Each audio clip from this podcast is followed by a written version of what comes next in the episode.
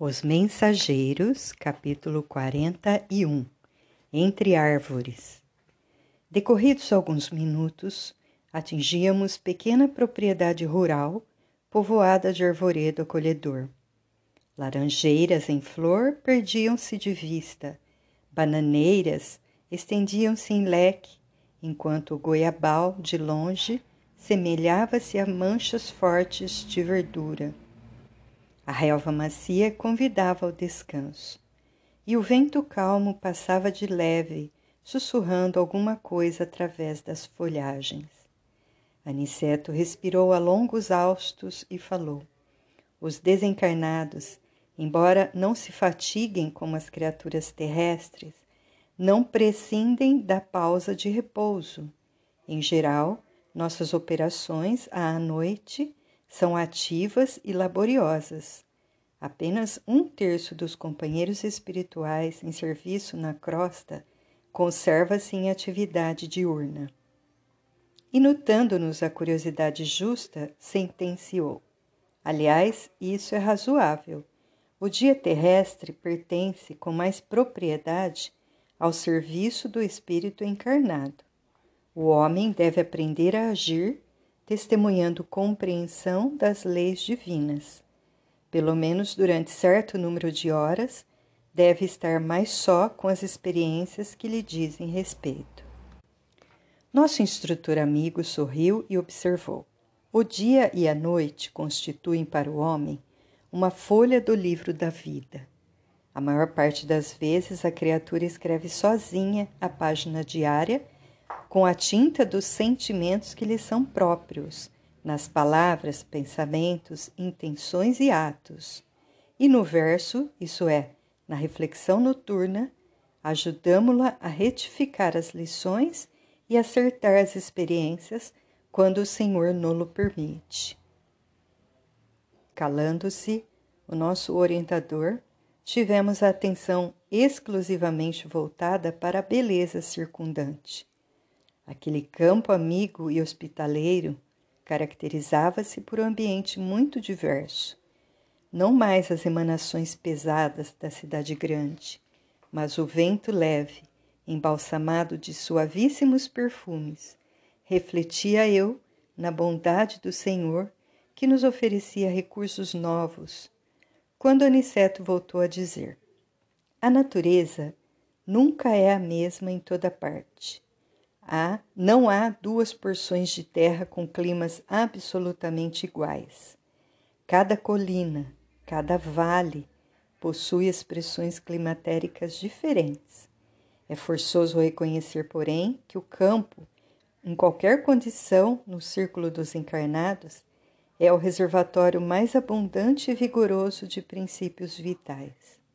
Em geral, todos nós, os cooperadores espirituais, Estimamos o ar da manhã, quando a atmosfera permanece igualmente em repouso, isenta dos glóbulos de poeira convertidos em microscópicos balões de bacilos e de outras expressões inferiores. Entretanto, os trabalhos de hoje não nos permitiram o descanso mais cedo. Apoiamo-nos no veludoso relvado e, percebendo-nos a sede de saber, Aniceto prosseguiu. Assim me explico, porque na floresta temos uma densidade forte, pela pobreza das emanações, em vista da impermeabilidade ao vento. Aí, o ar costuma converter-se em elemento asfixiante pelo excesso de emissões dos reinos inferiores da natureza. Na cidade, a atmosfera é compacta e o ar também sufoca pela densidade mental das mais baixas aglomerações humanas. No campo, desse modo, temos o centro ideal. Indicando prazeroso as frontes balouçantes, acentuou: reina aqui a paz relativa e equilibrada da natureza terrestre. Nem a selvageria, selvageria da mata virgem nem a sufocação dos fluidos humanos. O campo é nosso generoso caminho central, a harmonia possível, o repouso desejável. Embalados ao pio de algumas juritis solitárias, repousamos algumas horas, magnificamente asilados no templo da natureza. Com as primeiras tonalidades do crepúsculo, Aniceto nos convidou a passeio rápido pelas imediações. Reconhecia que estávamos muito mais bem dispostos. Somente depois de nos locomovermos por alguns minutos, observei que nas vizinhanças havia grande quantidade de trabalhadores espirituais. Em face das minhas interrogações, nosso mentor explicou bondosamente: o campo é também vasta oficina para os serviços de nossa colaboração ativa. E apontando os servidores que iam e vinham, considerou: o reino vegetal possui cooperadores numerosos. Vocês possivelmente ignoram que muitos irmãos se preparam para o mérito de nova encarnação no mundo, prestando serviço aos reinos inferiores. O trabalho com o Senhor é uma escola viva em toda parte. Nesse momento, nossa atenção foi atraída por significativo movimento na estrada próxima. Dirigimos-nos para lá, seguindo os passos de Aniceto, que parecia adivinhar o acontecimento. Observei então um quadro interessante. Um homem jazia por terra numa poça de sangue ao lado de pequeno veículo sustentado por um muar impaciente, dando mostras de grande inquietação. Dois companheiros encarnados prestavam socorro ao ferido apressadamente.